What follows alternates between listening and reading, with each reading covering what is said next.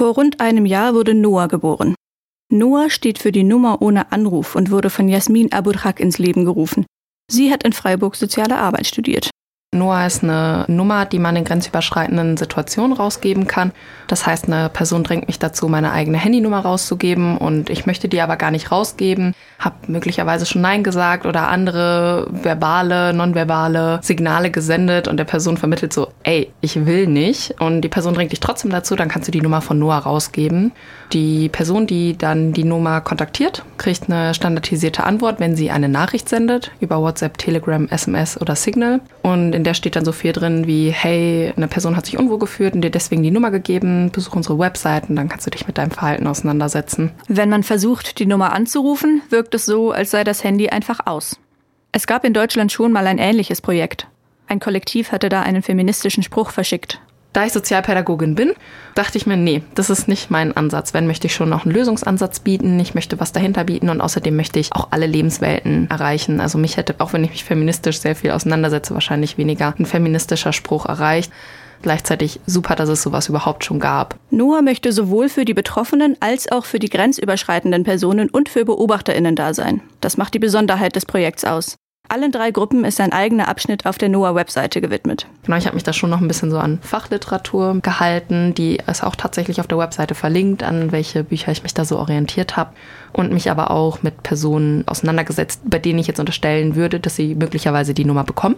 Dem beispielsweise vorher mal die Nachricht vorgelegt oder die Webseite vorgelegt, was sie dazu sagen, wenn sie das sehen würden oder lesen würden, was das mit denen macht und äh, wie sie damit umgehen würden.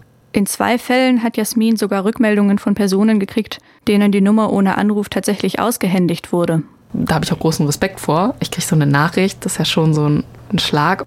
Aber es gab eine Person, die hat geschrieben, so hey, ich habe selbst auch grenzüberschreitendes Verhalten erlebt, aber ich habe mich mit Sicherheit schon sehr häufig grenzüberschreitend verhalten und mir hätte es in vielen Situationen geholfen, wenn eine Person mir kein Feedback in dem Moment geben kann, aber ich einfach diese Nachricht bekommen hätte. Also ich würde jetzt nicht sagen, dass es auf alle Menschen zutrifft, aber da war eine Person, die echt gesagt hat, so hey, das möchte ich auch mal melden und die andere Seite zeigen. Aber natürlich stößt auch Noah in manchen Situationen an seine Grenzen. Noah ist ein Hilfsmittel, aber es ist eine Symptomlösung, keine Problemlösung. Es ist halt für den Moment eine Hilfestellung, aber wenn es auch wirklich um Belästigung geht oder sexualisierte Gewalt oder ähnliches, da hilft nur nicht. Es reicht nicht aus.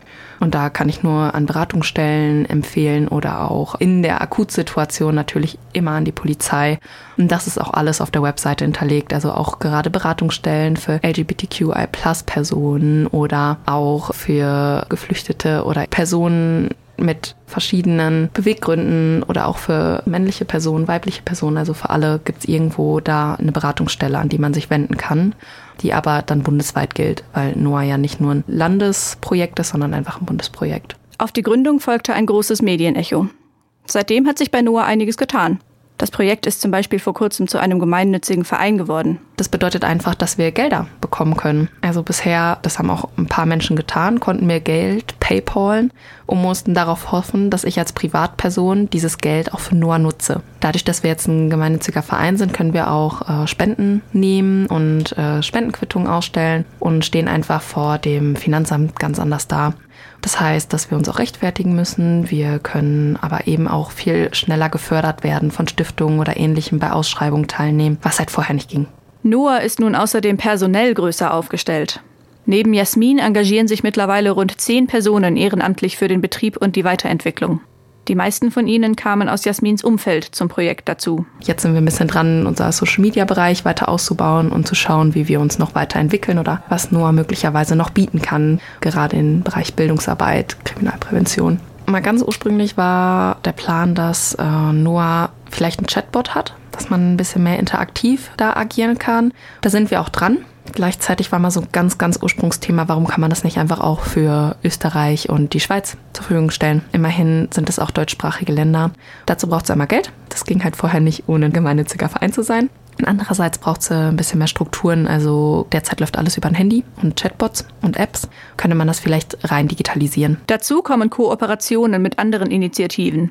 Im letzten Jahr fand zum Beispiel eine Veranstaltung zum Thema Nein sagen statt. Und auch bei den feministischen Aktionstagen 2023 war Noah dabei. Unter den Mitwirkenden waren unter anderem Nachtsam, Futur F, Amnesty International und eine Beratungsstelle zu häuslicher Gewalt.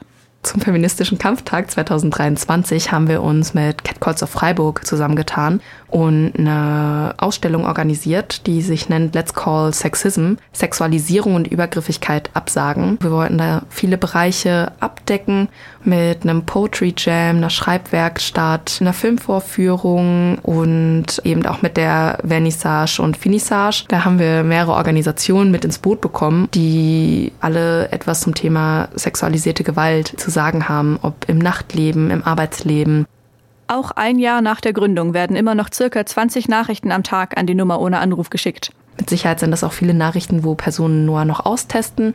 Aber alleine, dass es nach so einer langen Zeit, wo Noah jetzt keine große Werbung gerade hat, immer noch so ein Thema ist und scheinbar immer noch so Aufmerksamkeit bekommt und Personen das austesten, zeigt ja eigentlich, wie problematisch da gerade gesellschaftliche Strukturen sind und grenzüberschreitendes Verhalten, Alltag. Das Ziel ist einfach auch, dass ein Nein respektiert wird.